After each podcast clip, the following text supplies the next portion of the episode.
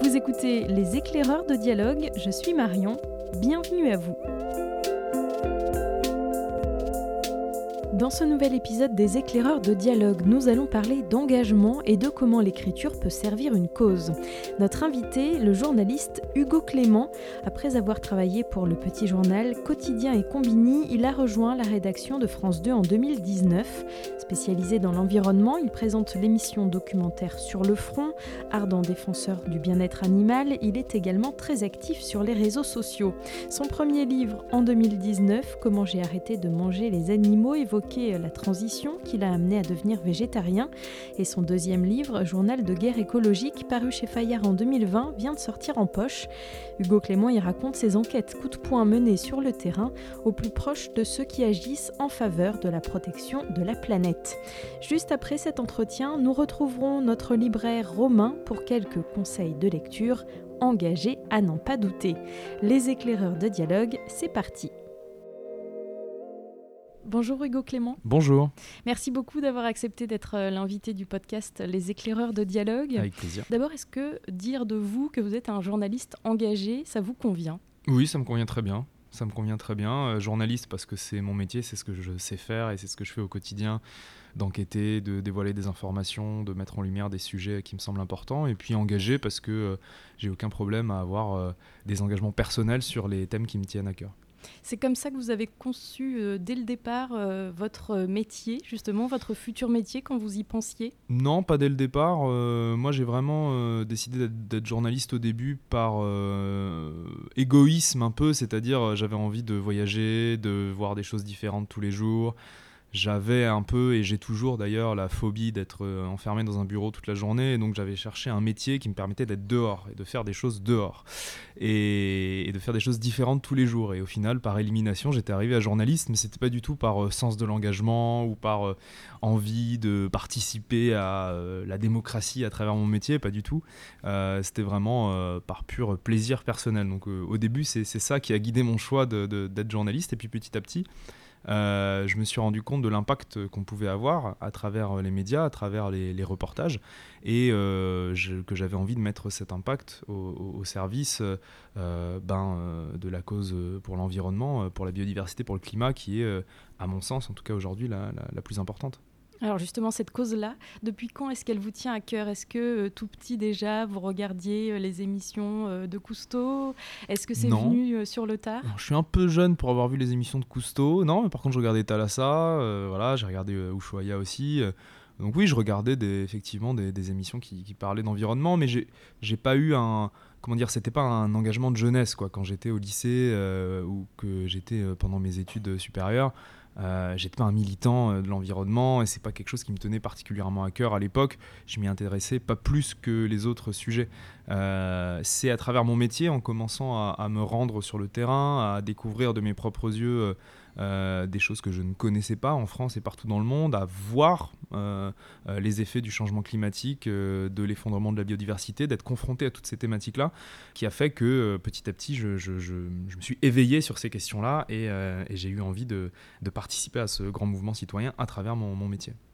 Alors on connaît bien sûr vos reportages, euh, votre combat à travers les émissions que vous présentez, euh, notamment à la télévision, et, les vidéos que vous, publiez sur les réseaux sociaux. Qu'est-ce que euh, ça a changé ensuite pour vous de passer à l'écriture? Est-ce que dans ce passage-là, vous y avez vu une forme de liberté peut-être nouvelle? Comment ça s'est traduit ça? Bah, c'est l'envie de pouvoir peut-être creuser plus en profondeur un sujet, avoir plus d'espace pour s'exprimer, parce que moi je suis un enfant de la télé, hein, j'ai commencé en télé, j'ai toujours fait de la télé, et la télé, c'est génial parce que ça permet de toucher un très large public et puis l'image a une force euh, qui lui est propre. Euh, et en même temps, c'est très formaté, euh, la télévision. quelles que soient les émissions, quelles que soient les, les, chaînes, il y a des créneaux à respecter, des durées très précises auxquelles il faut se soumettre. on ne peut pas faire ce qu'on veut en télé et c'est normal et c'est ce qui fait aussi que, que, que ça a autant d'impact. alors que, évidemment, dans l'écriture, dans un livre, on est beaucoup plus libre du format, de la taille du texte qu'on veut rendre, des détails dans lesquels on veut en euh, ça permet euh, voilà, de s'exprimer plus largement et, plus en profondeur. Et, je trouve que c'est assez complémentaire avec ce que je peux faire par ailleurs euh, à la télévision et sur les réseaux sociaux. C'est un exercice qui a été facile pour vous Est-ce qu'il y avait des écueils à éviter? Peut-être ne pas tomber dans le donneur de leçons, mm. que vous n'êtes pas du tout, mais est-ce qu'il y avait ce risque-là? Bah, ça, Je dirais pas que ça a été facile, parce que écrire un premier bouquin, je pense que c'est facile pour personne. Enfin, sans, vouloir trop m'avancer, je pense que c'est quand même quelque chose qui demande beaucoup de travail. Je n'avais pas anticipé que ça demandait autant de travail, autant d'investissement. Euh, c'est quelque chose qui, vous suit tout au long de la rédaction. Quoi. Ça, ça, quitte jamais votre tête. Tant que le livre n'est pas fini, euh, euh, ça occupe vos journées, vos nuits. mais je me suis très vite senti à l'aise dans l'exercice parce que j'ai toujours au long de mes reportages, le soir, quand, quand je rentre à l'hôtel, j'écris, je, je, je, prends des notes sur mon téléphone, voilà, génération 2020, mais je, prends des notes sur mon téléphone, sur ce qui m'a marqué dans la journée, sur des citations que, que, que j'ai entendues, sur des chiffres pour pas les oublier. Et donc en fait, de, ensuite de coucher tout ça par écrit, ça a été peut-être plus facile que si j'avais pas pris cette habitude-là euh, euh, précédemment euh, au cours de, mes reportages. Et après, sur le côté donneur de leçons, ouais, j'ai, c'est le cas pour les reportages à la télé, c'est le cas pour les réseaux sociaux, mais c'est aussi évidemment le cas dans, le livre. Je pense que déjà, je suis pas légitime pour donner des leçons à qui que ce soit parce que, comme je vous le disais en introduction, pendant très longtemps, le sujet m'a pas intéressé plus que ça. Pendant très longtemps, j'ai eu des modes de consommation qui n'étaient pas du tout réfléchis par rapport à leur impact écologique et sur les animaux, par exemple.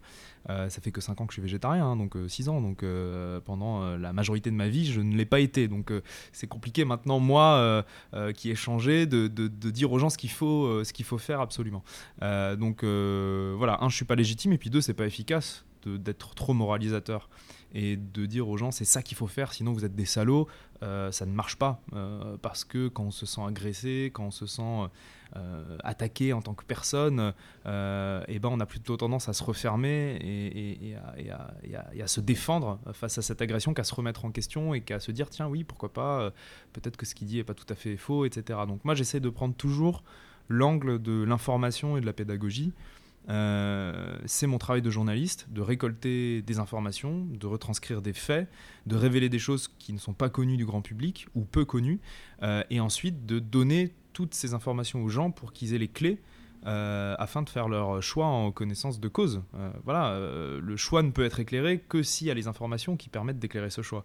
Et, c'est pour ça que pour moi, les, médias et les journalistes ont, ont, un rôle fondamental dans ce qui est en train de se passer du point de vue climatique ou de la biodiversité. C'est que je pense qu'encore une majorité de la population n'a pas suffisamment d'informations pour savoir ce qu'engendre euh, tel ou tel choix de consommation, tel ou tel choix euh, de mode de vie. Et, donc ça, c'est aux, médias et aux journalistes de, renforcer l'information sur ce, sur ce thème-là. Et c'est ce que j'essaye de faire à travers les émissions et à travers euh, les livres aussi. Et puis le, livre, il y a un côté plus intime qui, est, très intéressant. C'est que Évidemment, on écrit à la première personne, on, s'adresse directement à quelqu'un. Le lien est, peut-être plus fort et plus direct que quand on passe par la télévision, qui est un média très grand public.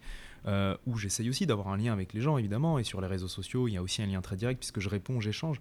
Mais la forme du, livre, de cet objet qu'on a entre les mains, et, qu'une personne en particulier tient entre ses mains, c'est comme un dialogue euh, en tête à tête, finalement, avec le lecteur, et ça rend, euh, ça rend la chose encore plus intime que les autres formats.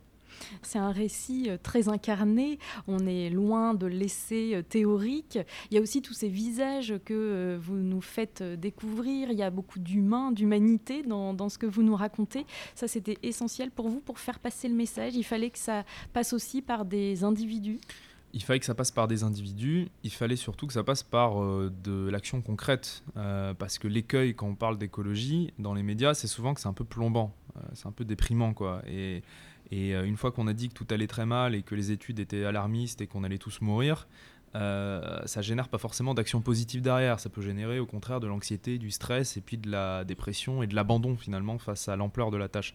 Donc euh, moi j'essaie toujours d'avoir un équilibre, et c'est le cas dans ce livre, entre les faits, euh, être lucide sur ce qui se passe, ne pas amoindrir euh, la gravité de la situation, et en même temps mettre en lumière les gens dont vous parlez, les femmes et les hommes qui, combattent sur le terrain, que ce soit des activistes, des scientifiques, des militaires, euh, des agriculteurs, peu importe, et qui portent des solutions. Et, qui proposent des choses qui fonctionnent déjà. Parce que la plupart des problèmes auxquels on est confronté, on a les solutions. On sait ce qu'il faut faire, ou en tout cas ce qu'on peut faire pour atténuer le problème.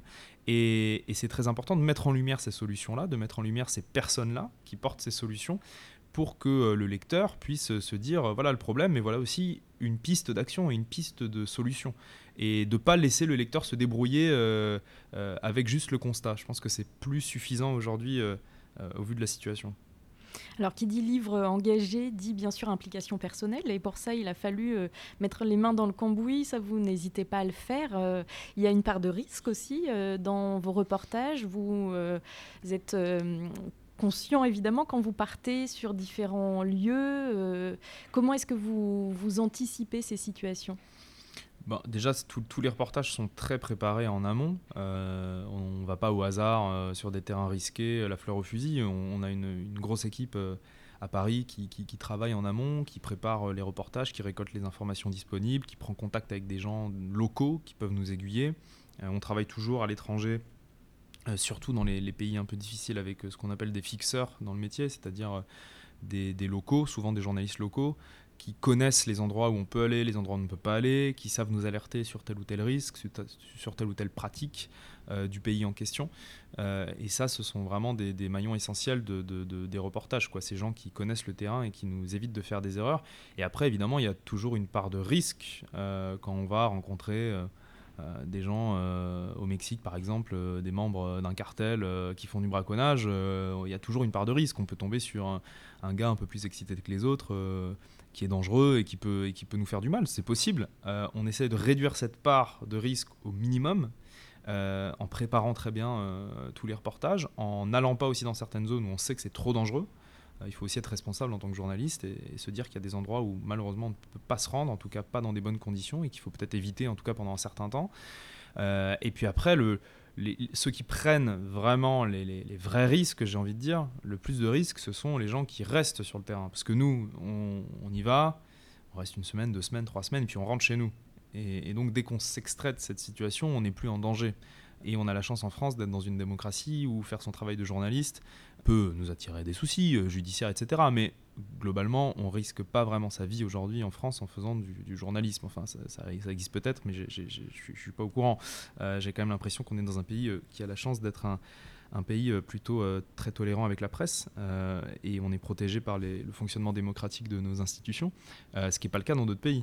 au Mexique, les journalistes locaux qui restent au Mexique toute l'année, qui vivent au Mexique, qui ont leur famille au Mexique. C'est très risqué au sens pour leur vie, hein, pas simplement pour leur carrière, pour leur vie. C'est très risqué d'enquêter sur les questions d'environnement. Euh, et il y a d'ailleurs euh, malheureusement euh, plusieurs journalistes qui sont tués chaque année au Mexique, mais aussi dans plein d'autres pays. c'est aussi dangereux pour les militants, les activistes, qui vivent sur place, qui sont sur place toute l'année, et eux, ils partent pas à la fin du reportage. Ils sont toujours là-bas. Donc euh, ils peuvent subir des représailles, ils peuvent subir... Donc tout ça, il faut l'intégrer dans nos réflexions de ce qu'on fait, de ce qu'on ne fait pas, euh, parce qu'on est aussi responsable des, gens qui, sont sur le terrain et, et, qu'il ne faut pas laisser seuls face à ces risques-là. Donc euh, ceux qui prennent le plus de risques, c'est pas nous. Nous, on, met en lumière les gens qui en prennent le plus. On l'a dit, hein, vous êtes très engagé sur les réseaux sociaux. Vous avez dépassé le million d'abonnés sur Instagram. évidemment, derrière ces abonnés, beaucoup de jeunes on imagine que pour vous, c'est très précieux d'avoir euh, ce répondant derrière parce que euh, pour parler d'environnement, il faut s'adresser euh, à la jeune génération. C'est le média où aujourd'hui il faut s'investir oui, c'est un des médias où il faut s'investir, c'est sans aucun doute. Il y a une partie importante de la population qui ne regarde plus vraiment les médias traditionnels, ou en tout cas très peu. Euh, la moyenne d'âge euh, à la télé est très âgée, en radio c'est pareil, en presse écrite on n'en parle pas, donc euh, en presse écrite papier j'entends. donc oui, il y a toute une partie de la population qui aujourd'hui passe infiniment plus de temps sur les réseaux sociaux que devant un téléviseur. donc il faut parler aux gens là où ils se trouvent. et moi j'ai la chance d'avoir à la fois une émission de télé grand public sur une grande chaîne le soir, le dimanche soir, qui permet de toucher un large public et en même temps euh, d'être sur les réseaux sociaux pour parler aux gens qui vont pas regarder l'émission à la télé, mais qui sont quand même intéressés par, euh, par, euh, par les thématiques que je peux traiter. Donc c'est important d'avoir les, les, deux jambes. Et, et moi, j'utilise les, les, réseaux sociaux comme des médias à part entière. C'est un canal de diffusion comme une chaîne de télé. et donc ce qu'on met dessus doit être fait avec le même sérieux, la même exigence que ce qu'on ce qu'on peut mettre dans une émission de télé. Si ce n'est plus, puisque le retour est immédiat. Mmh. C'est-à-dire que à la télé bon, s'il y a une bêtise qui est dite dans un reportage, alors c'est très embêtant parce qu'il ne faut pas dire de bêtises, mais il n'y a pas forcément un retour immédiat puisque les gens n'ont pas de moyen d'interagir avec le contenu en direct. Alors que sur les réseaux sociaux, si vous dites une bêtise, eh ben, vous allez tout de suite avoir plusieurs personnes qui vont signaler euh, cette erreur, qui vont vous la faire remonter ou qui vont exprimer un désaccord.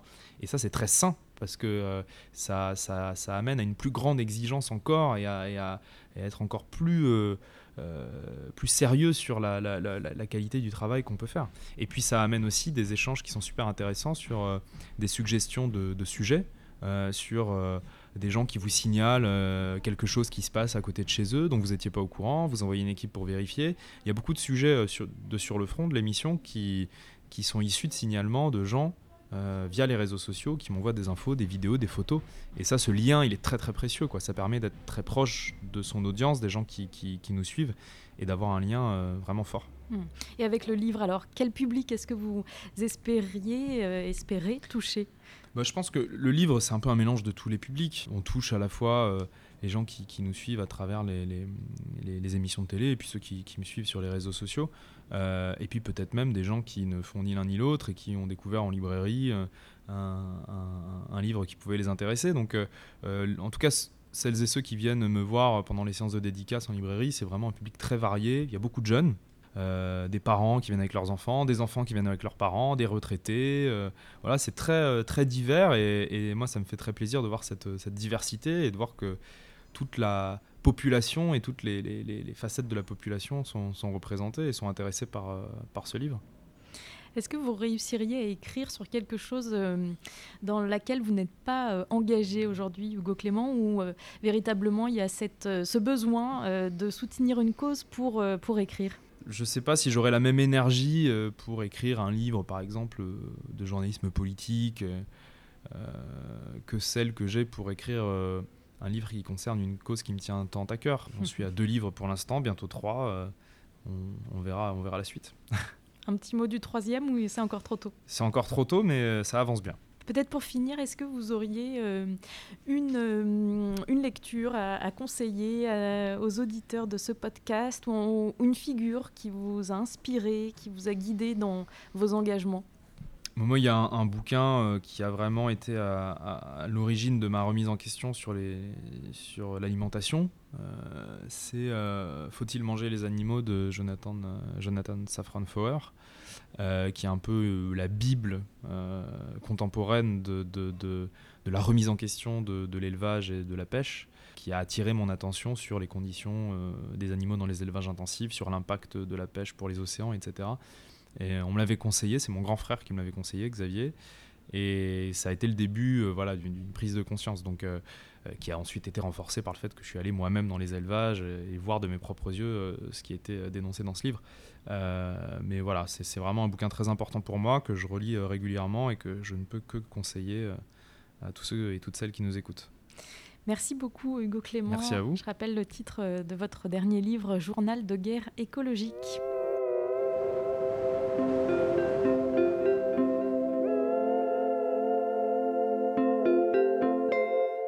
Après cet entretien avec le journaliste Hugo Clément, c'est l'heure de retrouver les libraires de dialogue et aujourd'hui, c'est Romain du rayon Sciences Humaines qui se prête à l'exercice. Bonjour Romain. Bonjour Marion. Engagez-vous qu'il disait, rengagez-vous. Cette phrase venue de l'esprit vif des auteurs d'Astérix m'éclaire en cette nouvelle année alors que l'on me demande une bibliographie sur l'engagement. Serais-je alors ce il? Seriez-vous ces légionnaires à qui je livrerai une liste à lire pour comprendre l'engagement et en cela vous demande de vous engager? Mais sais-je seulement sa signification? Et surtout derrière ma voix, quelle réception faites-vous de mon discours? Certains livres que je serais susceptible de vous conseiller vous inviteraient à réfléchir, sûrement, comme ils ont pu le faire sur moi. Mais je ne suis pas qu'une voix derrière un micro totalement objective. N'oubliez pas. Alors oui, certains livres de ma liste m'ont construit, continuent encore à me faire et me défaire. Se défaire, tiens. Voilà peut-être un premier élément pour un conseil de lecture. Errez dans une librairie, physique, laissez-vous surprendre par des mots, des phrases, des pages. Et enfin, interrogez-vous dans ces livres, car l'idée de dialogue doit s'engager entre vous et les mots, puis entre vous et le réel. Faites des livres des êtres de dialogue, des éléments à soi, pour des idées communes. Le commun, peut-être une deuxième idée de lecture. acte solitaire, la lecture doit pourtant ne pas être un acte individuel. Partagez vos lectures à vos proches, vos amis. Faites de votre expérience personnelle un bien commun. Invitez-vous mutuellement dans vos idées. Apprivoisez l'incertitude qui peut être liée à cette confrontation. Car oui, parler de titres qui vous ont changé amène à se dévoiler, à se mettre à nu. Mais c'est peut-être à ce moment-là que l'expérience de lecture se fait belle, lorsque l'on se laisse surprendre par des mots qui nous sortent de notre confort intellectuel. Le choix d'un livre n'est livré à aucun algorithme. Ceci vous proposerait des titres sans surprise, gratifiants le plus souvent, brossant dans le sens du poil, vous laissant alors dans ce cocon irréel, sans cette folle idée que l'on peut sortir d'une librairie physique avec un livre que l'on ne connaît pas, avec cette incertitude qu'il peut nous plaire. Avancer dans notre réel incertain. Voici donc mon troisième conseil de lecture. Nombre d'ouvrages sont là pour vous faire revenir matière dans notre monde, vous rendre tout simplement vivant. Vivant, c'est faire vivre le texte au-delà de sa lecture. C'est le garder en soi comme boussole oubliée. Plus devant nos yeux, mais son orientation connue. Comme dit plus tôt, je ne suis qu'une voix avec ma subjectivité, ne pouvant voir qui l'écoute. Trop de messages sont abandonnés sur les rives d'Internet sans idée de qui les reçoit. Trop de listes restent abandonnées sans but. La multiplication des supports n'a pas augmenté la puissance des messages. Et tout comme l'expérience de la lecture qui ne doit pas perdre de son caractère unique, je ne pourrais reproduire l'idée de conseil sans interaction. Rendre unique le dialogue est l'une des plus gratifiantes expériences de notre métier et donc notre principal engagement. Une librairie physique, proche de soi, où se trouvent des voix à qui se les écouter, pour celles et ceux qui ont la volonté de se changer dans nos temps incertains. Peut-être un premier pas vers l'engagement. Engagez-vous, qu'il disait. Rengagez-vous. N'ayant pas assez d'ego pour vous donner mes conseils, je ne souhaite pas être César, et encore moins légionnaire. Mais je veux bien être du banquet de fin. Engagez-nous, qu'il disait. Dégagez-vous. Merci à toi, Romain, pour ces précieux conseils.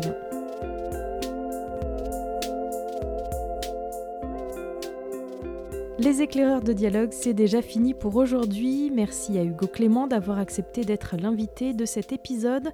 Vous pouvez retrouver toutes les références citées dans ce podcast sur notre site librairiedialogue.fr. Le podcast Les éclaireurs de dialogue est disponible sur toutes les plateformes d'écoute que vous connaissez, alors surtout n'hésitez pas à vous abonner pour ne rien manquer et si vous voulez nous soutenir, vous pouvez noter, partager, commenter ce podcast ou même les trois à la fois et surtout, parlez-en autour de vous.